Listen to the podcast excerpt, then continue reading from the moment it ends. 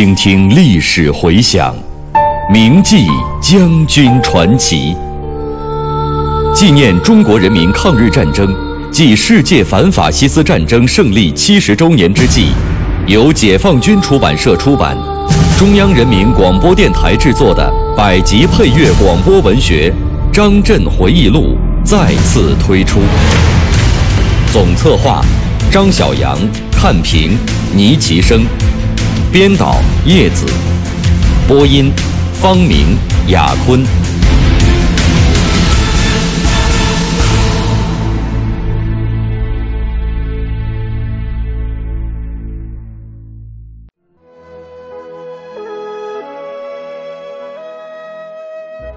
回忆往事，感慨万千，遂以西音为题，写了一首顺口溜。赠给子女，年逾花甲子，决心登高原。九天揽月至，五洋捉鳖胆。未改后勤茂，何惧路途险？两鬓白如雪，英勇赛少年。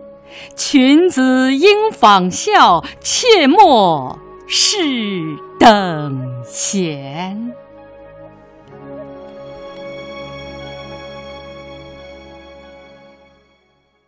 一九七八年四月二十八日，全军后勤工作会议在北京召开，这是粉碎四人帮之后第一次全军后勤工作会议，也是新中国建立以来规模最大的一次全军后勤工作会议。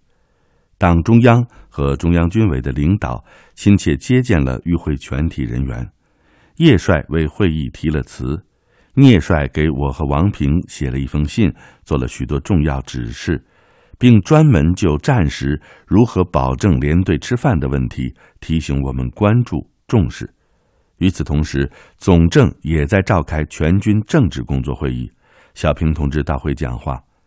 出席后勤工作会议的同志也都聆听了，他要求后勤部门要着重研究后勤工作方面在新的历史条件下出现的新的情况和新的问题。会议开始时，由王平政委致开幕词，我做了题为“高举毛泽东思想伟大红旗，整顿后勤，准备打仗”的报告。这个报告。总后党委讨论过多次，七议起稿，最后是经叶帅和罗秘书长审改批准的，可以说是集体智慧的结晶。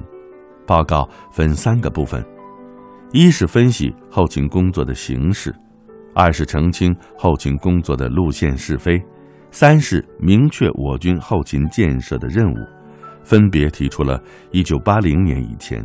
一九八二年以前，一九八五年以前应该达到的目标。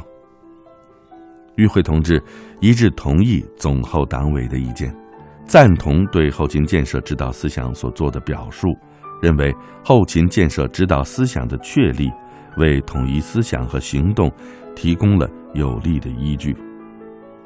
这次会议充分发扬民主，集中大家的智慧，筹划全军后勤工作。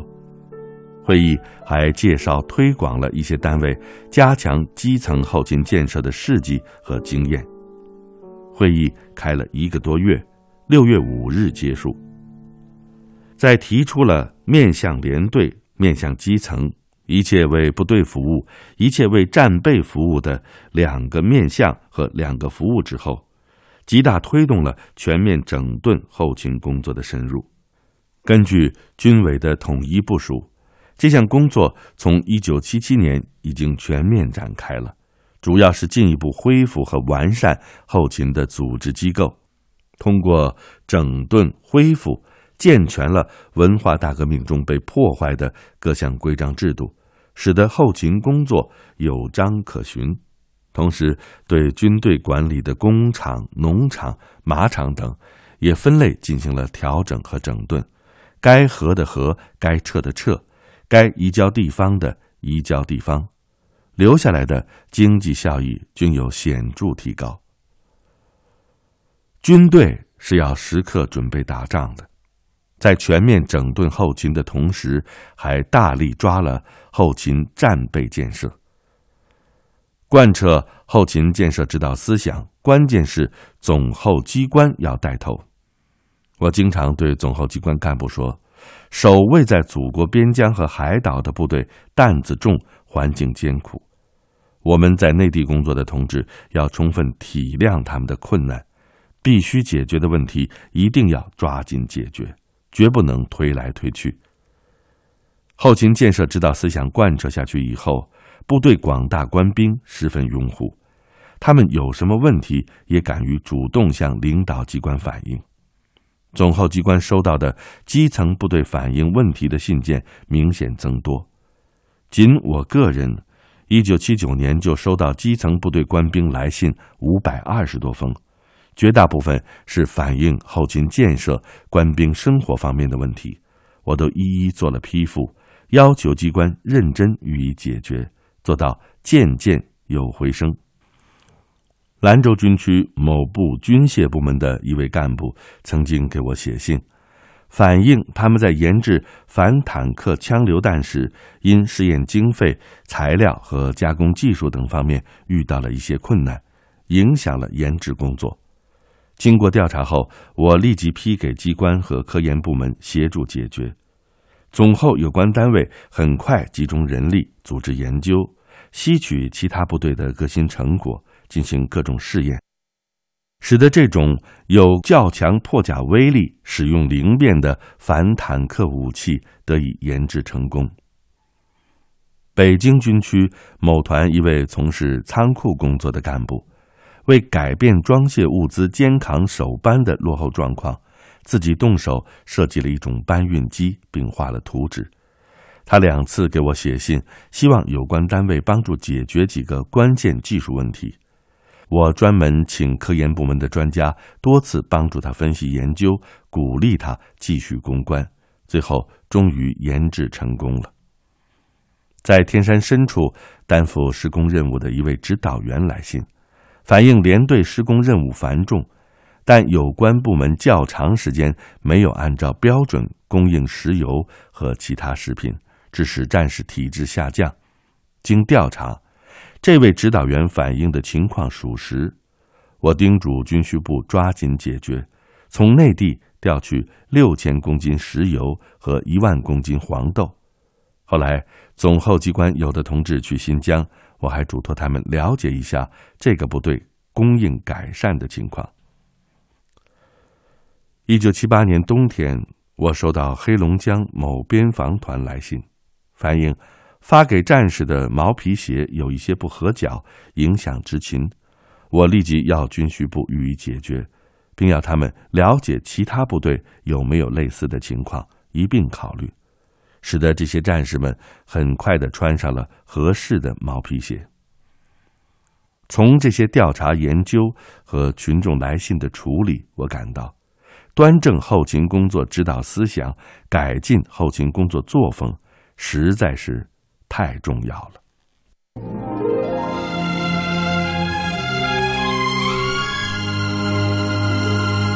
一位改行搞后勤的将军的回忆。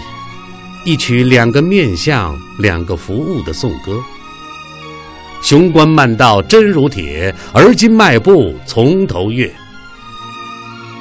他在探索后勤现代化中阔步前进。我是王刚，我是蒲存昕，您正在收听的是《张震回忆录》第九章，在总后勤部，题记演播牟云，主讲人李野墨。全军后勤工作会议结束之后，为了推动会议精神的贯彻落实，开创后勤工作的新局面，总后党委决定抽调一百零二名机关干部，组成六个工作组，深入全军部队调查研究，同时深入总后在京外的直属单位，重点抓好清查和配备班子的工作，帮助解决基层建设中的实际问题。我主动要求到青藏高原了解西藏边防后勤建设的情况，同时解决青藏线运输工程指挥部等单位的问题。王平政委听说我要到青海、西藏去，怕我身体吃不消，要我慎重考虑。家里的人也都劝我：“你是六十四岁的人了，而且一去就是几个月，很为我担心。”我理解战友和亲人的心情，深知此行对身体是个考验。但是如果这一次不去，以后年纪更大，就再也没有机会了。作为总后勤部部长，不到后勤保障较为困难的青藏线走一趟，不为在那里工作的同志解决一些实际问题，只会给自己留下遗憾。于是我谢绝了大家的好意，决心来个青藏之行。总后工作组调查研究的计划得到了小平等军委领导同志的批准。一九七八年七月二十二日。我带领工作组直飞青海省的格尔木，这是一座修建青藏公路以后逐步发展起来的新兴城市。当时的城区规模还比较小，居民不多，绝大多数是总后直属单位。青藏线工程运输指挥部就设在这里。格尔木海拔不到三千米，空气还不算太稀薄，但抵达之后。工作组的不少同志出现了高原反应，有的吃不下饭，有的睡不着觉。我的感觉还行，可能是由于常年坚持锻炼，适应性还比较强。那个时候，格尔木的供应比较差，新鲜蔬菜水果很少。指挥部的领导同志担心我的身体，派人送来了奶粉、白糖和水果罐头。我感谢他们，但是想到正在沿青藏线辐射输油管道的干部战士，他们战斗在冰冻层上，风餐露宿，比我要辛苦得多，我怎么能有丝毫的特殊呢？于是就让警卫员把东西送了回去。在这里，我见到了西藏自治区政府驻格尔木办事处的负责人詹俊生同志，他是。抗战时期入伍的老战士，我们已有三十多年没有见面了。他把自己种的辣椒、豆角、西红柿各摘了几斤给我送来，在这里能有新鲜蔬菜吃，真是难得。我便让警卫员送到伙房，大家一起分享。在格尔木，我先后到驻军医院、汽车团、工程运输指挥部。和管线总队等单位听取工作汇报，召开座谈会。我看到常年战斗工作在青藏线上的广大官兵，为了祖国西部边疆的安全，为了西藏地区的经济发展，甘愿吃苦、无私奉献，表现了很高的觉悟。由于高原缺氧，不少干部战士都有高山反应症。患有心脏病、高血压等多种疾病。格尔木地区的团以上干部有心脏病的占参检人数的百分之二十九。某兵站普查了八十九人，其中将近一半的人心脏有不同程度的毛病。在调查中，我也感觉到，机关为基层官兵服务的思想还不大明确，比如。每个团都有大礼堂，机关办公用房也比较好，而连队的住房却很破烂。不少连队食堂没有桌凳，战士们蹲在地上吃饭，伙食管理不善，普遍超支。采购工作盲目性大，需要的不买，不需要的又买了很多，造成物资积压。有的单位对物资爱护不够，浪费丢失现象严重。领导机关办事效率低，对基层的问题解决不力，一些可以解决的问题却迟迟不解决。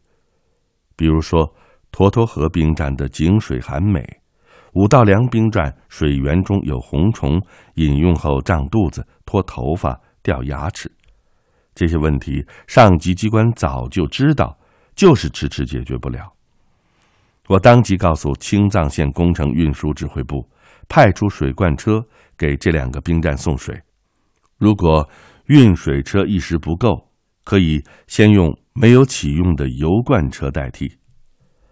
当然了，部队建设中的有些问题是他们自己难以解决的。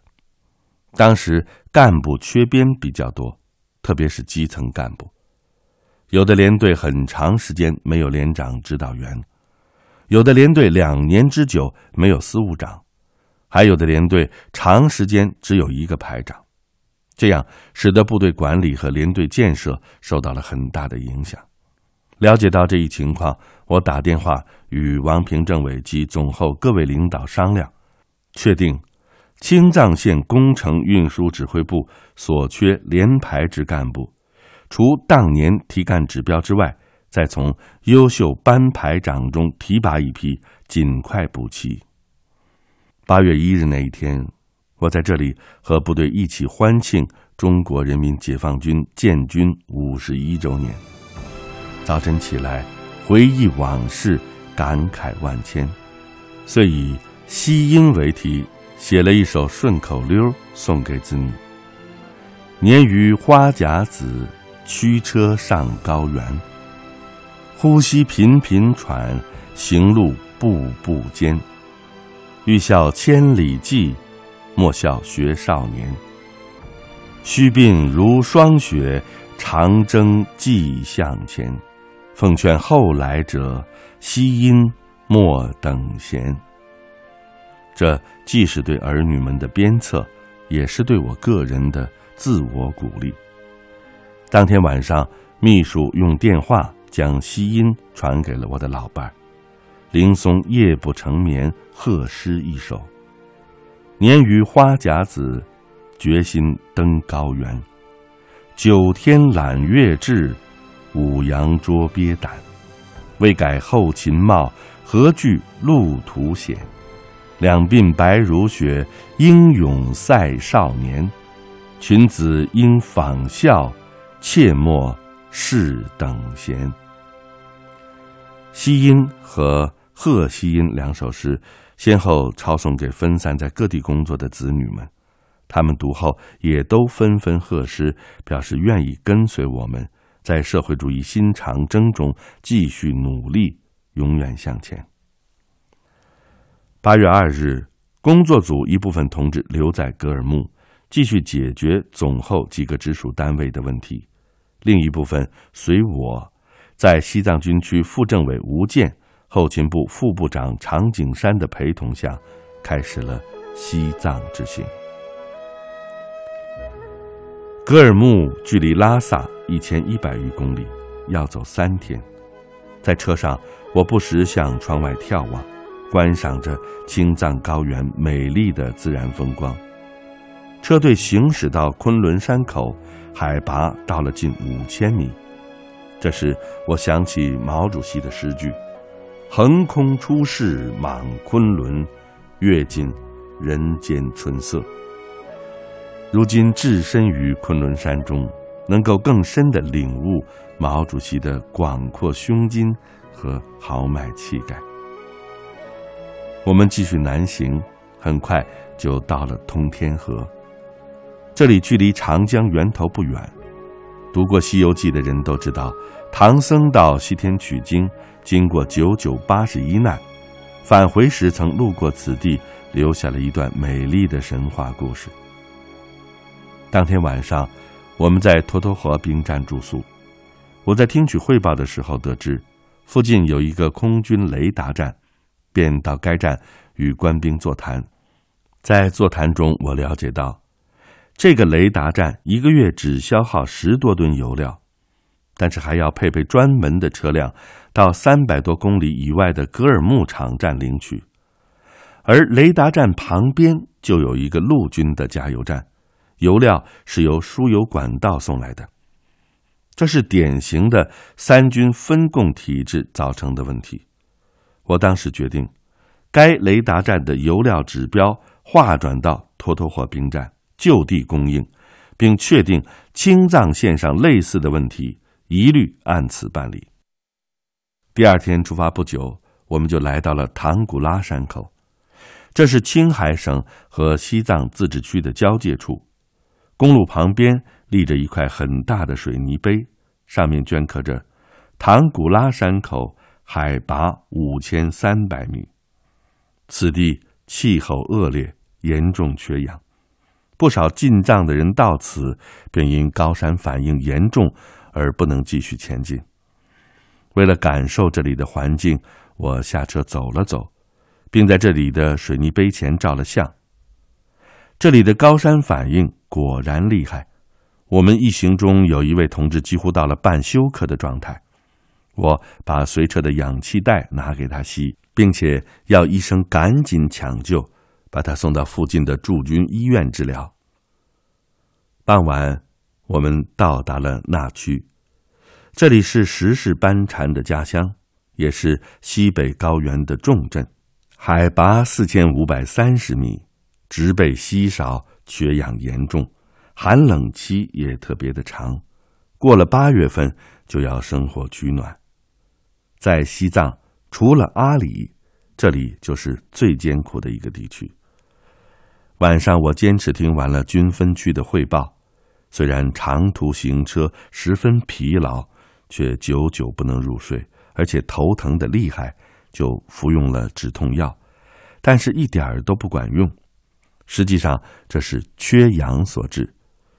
由于不懂这个道理，房中有供氧设备也没有用，就这样度过了进藏后的第一个难眠的夜晚。八月四日上午，我们路经羊八井，这里的地热资源十分丰富，建有我国第一座地热发电站。设备是从国外进口的，比较先进。我们参观并听取技术人员介绍原理、性能，增长了一些知识。中午，我们到达当雄兵站，在这里惊悉罗瑞卿秘书长逝世于国外，使我悲痛不已。瑞卿同志在文化大革命中受迫害致残，党的十一大之后，主持军委日常工作。对总后的建设给予了很多指导、帮助和支持。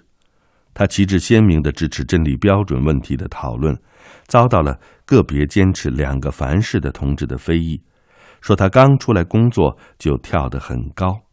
为此，他两次同我谈心，说明目前的处境。我表示完全支持他放手工作，不要受流言左右。为了能够给党做更多的工作。瑞庆同志执意要到联邦德国治疗腿疾，手术是成功的，但是因突发心肌梗塞，在党和人民军队最需要他的时候，却永远的离开了我们。记得他出国的时候，王平和我到机场送行，都预祝他手术成功，早日回国，并相约再来接他。没想到送别竟成诀别。因自己远在西藏，只好委托林松带我到罗秘书长家中吊唁。当天晚上，我们抵达拉萨，